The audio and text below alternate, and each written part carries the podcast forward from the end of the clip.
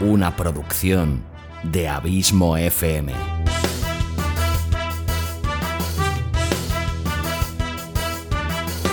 ¿Quieres disfrutar de tu tiempo libre escuchando grandes historias, audiolibros y relatos? Un podcast literalmente literario.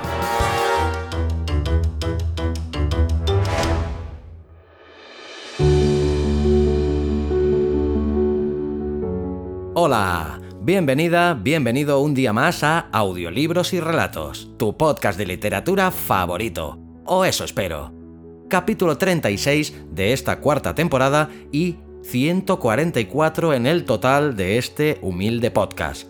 Hoy tengo el placer de traerte por quinta vez ya a uno de los genios del humor de todos los tiempos. Alguien que no necesita presentación, sin duda. Nada más y nada menos que el incombustible Woody Allen. Si quieres escuchar alguno de los relatos anteriores publicados en este podcast, tienes el relato El cuento del lunático en el capítulo número 28 de la segunda temporada, La muerte llama en el capítulo 54 también de esta segunda temporada, Justo castigo ya en la siguiente temporada, en la número 3, en el capítulo número 72 y también de esa tercera temporada, el episodio Kugelmas en el capítulo número 98. Pues bien, 46 capítulos más tarde, vuelve el gran Woody Allen con un relato tan o más divertido que los anteriores titulado La amenaza ovni.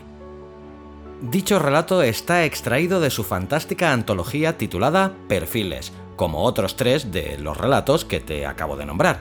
Antes de dejarte con este divertidísimo relato, recordarte que tienes a tu disposición los audiorelatos premium de pago que hay dos colecciones disponibles, la colección Sherlock Holmes y la colección La Dimensión Desconocida, que los capítulos son más largos, de una hora, o incluso de más, que tienen más calidad que los capítulos normales, y que puedes comprar los capítulos individualmente al precio de un euro y medio.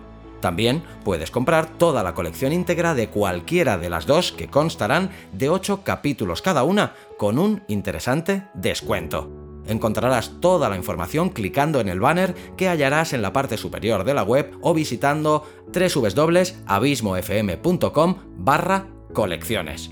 También hallarás estos capítulos de pago si te suscribes a los capítulos para fans si me escuchas desde la plataforma iVoox.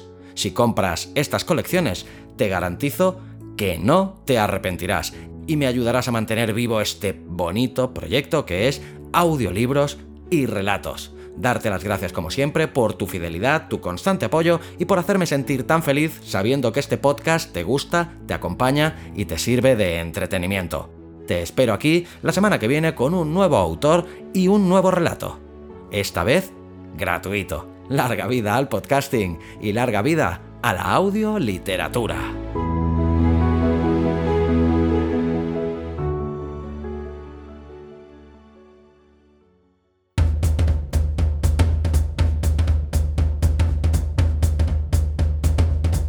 La amenaza ovni de Woody Allen.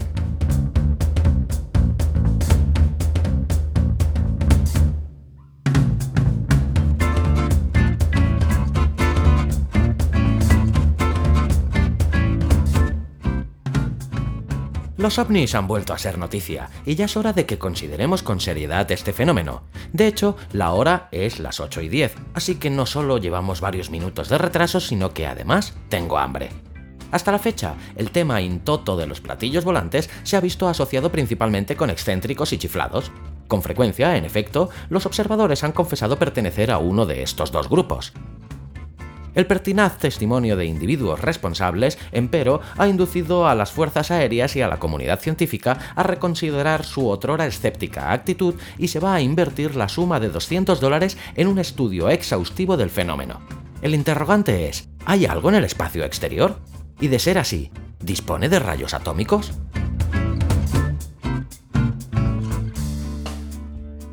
Se ha podido probar que no todos los ovnis son de origen extraterrestre, pero los expertos admiten que cualquier objeto brillante en forma de cigarro capaz de subir en flecha a 18.000 km por segundo requeriría un tipo de mantenimiento y bujías disponibles únicamente en Plutón.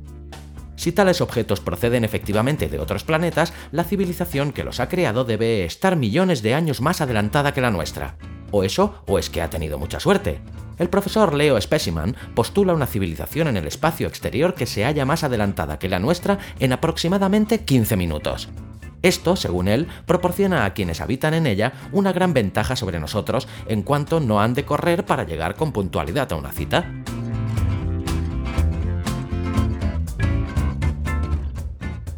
El doctor Brakis Mensis, que trabaja en el observatorio del Monte Wilson o que está bajo observación en el Hospital Psiquiátrico de Monte Wilson, no queda claro en la carta, afirma que aún desplazándose a una velocidad próxima a la de la luz, los viajeros necesitarían millones de años para llegar hasta aquí, incluso desde el sistema solar más cercano. Y habida cuenta de los espectáculos que se representan en Broadway, la excursión no valdría la pena. Es imposible viajar a una velocidad superior a la de la luz y ciertamente no deseable, pues todos los sombreros saldrían disparados.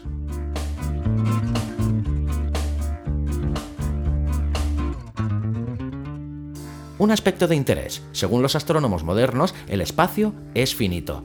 Parece una noción muy reconfortante, en particular para aquellas personas que nunca se acuerdan de dónde han puesto las cosas.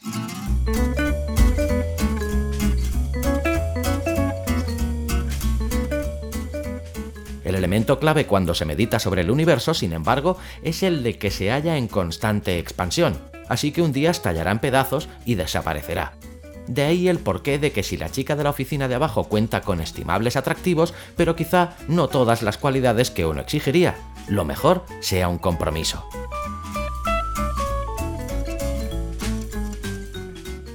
La pregunta más insistente que sobre los ovnis se formula es si los platillos volantes provienen del espacio exterior, ¿por qué no intentan tomar contacto con nosotros en vez de revolotear misteriosamente sobre zonas desiertas? Mi teoría personal es que para las criaturas de un sistema solar distinto del nuestro, revolotear puede ser una fórmula socialmente aceptable de relacionarse. Y puede, de hecho, resultar agradable. Yo mismo he revoloteado una vez sobre una actriz de 18 años durante 6 meses y fue la mejor época de mi vida. Convendría recordar igualmente que cuando hablamos de vida en otros planetas nos referimos casi siempre a los aminoácidos, que nunca son muy sociables ni siquiera en las fiestas. Muchas personas tienden a creer que los ovnis son un problema de la era moderna, pero ¿no constituyen acaso un fenómeno que el hombre viene percibiendo desde hace siglos? Para nosotros un siglo es mucho tiempo, sobre todo cuando se paga una hipoteca, pero desde un punto de vista astronómico transcurre en un segundo. Por tal motivo, conviene llevar siempre el cepillo de dientes y estar a punto para salir corriendo al primer aviso.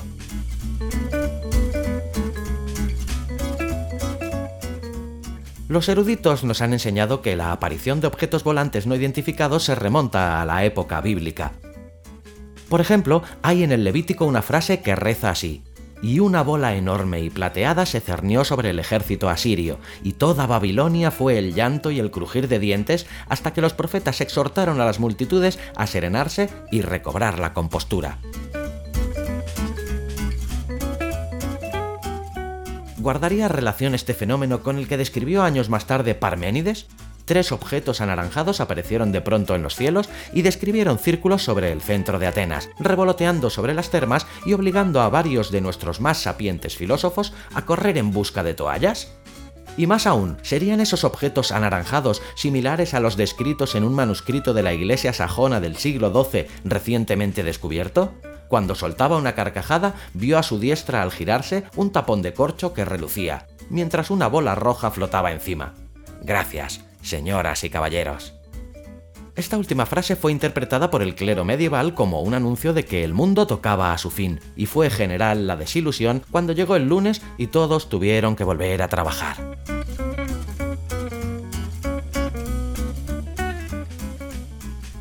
Por último, y de modo más convincente, el propio Goethe da cuenta en 1822 de un extraño fenómeno celeste. Concluido el Festival de la Ansiedad de Leipzig, escribió, Cruzaba un prado de regreso a casa cuando al levantar la vista observé como varias esferas de color rojo intenso surgían en el firmamento por el sur.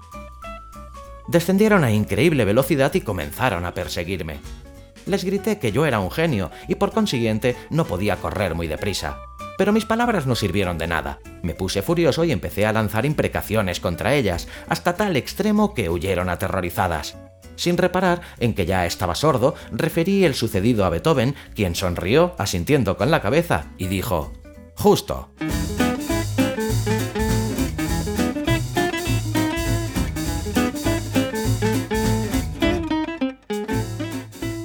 Por regla general, detenidas investigaciones in situ revelan que muchos objetos volantes no identificados son fenómenos perfectamente comunes, tales como globos sondas, meteoritos, satélites e incluso en cierta ocasión un hombre llamado Louis Mandelbaum, que hizo saltar por los aires la azotea de las torres de la bolsa. Un típico incidente explicado es el descrito por Sir Chester Ramsbottom el 5 de junio de 1961 en Shropshire. Iba en mi coche a las 2 de la tarde y vi un objeto en forma de cigarro que parecía seguirme. Sea cual fuere la dirección que yo tomase, allí estaba sobre mí, copiando exactamente todas mis maniobras. Tenía un color rojo llameante y por mucho que cambiase yo de dirección a gran velocidad, no conseguía quitármelo de encima. Cada vez más alarmado, empecé a transpirar copiosamente. Di un grito de terror y a lo que parece me desmayé para recobrar el conocimiento en un hospital milagrosamente ileso.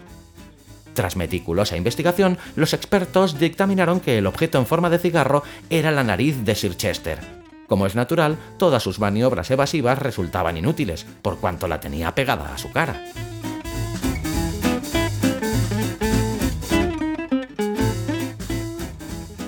Otro incidente explicado dio comienzo a fines de abril de 1972 con un informe del mayor general Curtis Memling de la base Andrews de las Fuerzas Aéreas. Paseaba por el campo una noche cuando vi de pronto un enorme disco plateado en el cielo. Volaba sobre mí, a menos de 10 metros sobre mi cabeza, y describía una y otra vez evoluciones aerodinámicas imposibles para cualquier avión convencional. De repente aceleró para desaparecer a una tremenda velocidad. El hecho de que el general Memling no pudiese describir el incidente sin soltar risitas ahogadas despertó las sospechas de los investigadores. El general confesó más adelante que acababa de salir de una proyección de la Guerra de los Mundos en el cine de la base y que le había entusiasmado. Detalle irónico. El general Memling dio parte de otro ovni en 1976, pero no tardó en descubrirse que también él había visto la nariz de Sir Chester Ramsbottom, acontecimiento que sembró la consternación en las fuerzas aéreas y que finalmente condujo al general ante un consejo de guerra. Muchas apariciones de ovnis, pues, se explican satisfactoriamente, pero ¿y las que no pueden explicarse? Presentamos a continuación algunos de los más desconcertantes casos de encuentros inexplicados. El primero comunicado por un vecino de Boston en mayo de 1969. Estaba paseando por la playa con mi esposa. No es una mujer demasiado atractiva, está muy gorda. El caso es que la llevaba tirando de un carrito. En un cierto momento alcé la mirada y vi un gigantesco platillo blanco que parecía estar bajando a gran velocidad. Creo que el pánico se apoderó de mí, pues solté la cuerda del carrito de mi mujer y salí corriendo. El platillo dio una pasada justo sobre mi cabeza y oí una voz metálica que decía, Llame a su centralita. Al llegar a casa, telefoneé a mi servicio de mensajes y me dijeron que mi hermano Ralph se había mudado y que le reexpidiese toda la correspondencia a Neptuno. Jamás volví a verle. Mi mujer sufrió una fuerte crisis nerviosa de resueltas del incidente y ahora es incapaz de conversar sin ayuda de un polichinela.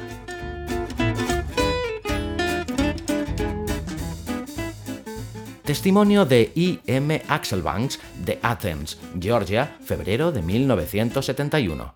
Soy un piloto experimentado cuando volaba en mi Cessna privado de Nuevo México a Amarillo, Texas, para bombardear a ciertos individuos con cuyas creencias religiosas no estoy del todo de acuerdo, vi que a mi lado se movía un objeto volante.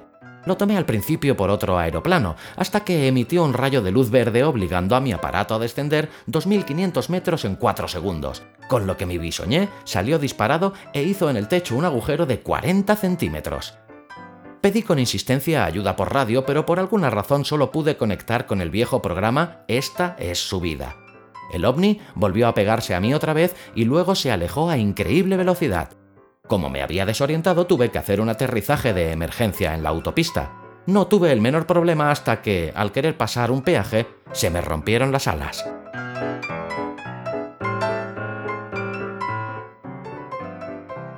Uno de los encuentros más insólitos ocurrió en agosto de 1975 y tuvo por protagonista a un vecino de Montauk Point, en Long Island. Me hallaba yo acostado en mi casa de la playa, pero no podía dormir pensando en que se me antojaba una pechuga de pollo que había en la nevera. Esperé a que mi mujer se quedase traspuesta y fui de puntillas a la cocina. Eran las cuatro y cuarto en punto. Estoy completamente seguro porque el reloj de la cocina no funciona desde hace 21 años y marca siempre esa hora. Observé también que Judas, nuestro perro, se comportaba de un modo extraño. Estaba erguido sobre sus patas traseras cantando Cómo me gusta ser una chica. De pronto, una deslumbrante luz anaranjada inundó la cocina. Creí al principio que mi mujer, al pillarme picando entre comidas, le había pegado fuego a la casa. Me asomé a la ventana y no di crédito a mis ojos. Un aparato gigantesco en forma de cigarro revoloteaba sobre las copas de los árboles del jardín, emitiendo un resplandor anaranjado. Permanecí atónito quizá varias horas, pero como el reloj seguía marcando las cuatro y cuarto, no sabría decirlo. Por fin, una larga garra metálica salió del artefacto, se apoderó de los dos muslos de pollo que tenía yo en la mano y se retiró con rapidez. Entonces, la máquina se elevó y acelerando a gran velocidad, desapareció en el horizonte. Cuando di cuenta de lo sucedido a las fuerzas aéreas, me contestaron que lo que había visto era una bandada de pájaros. Al protestar, el coronel Quincy Bascom me prometió personalmente que las fuerzas aéreas me devolverían los dos muslos de pollo. Pero hasta la fecha solo me han dado uno.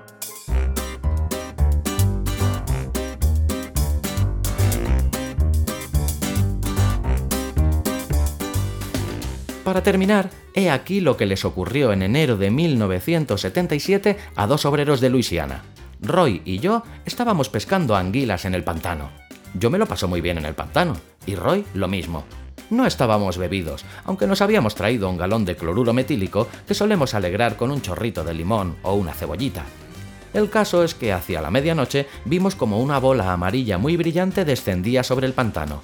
Roy le pegó un tiro creyéndose que era una cigüeña, pero yo le dije, Roy, que no es una cigüeña, que no ves que no tiene pico. Es así como se conoce a las cigüeñas. Gus, el hijo de Roy, tiene pico y se cree que es una cigüeña. La cosa es que de repente se abrió una puerta en la bola y aparecieron varias extrañas criaturas.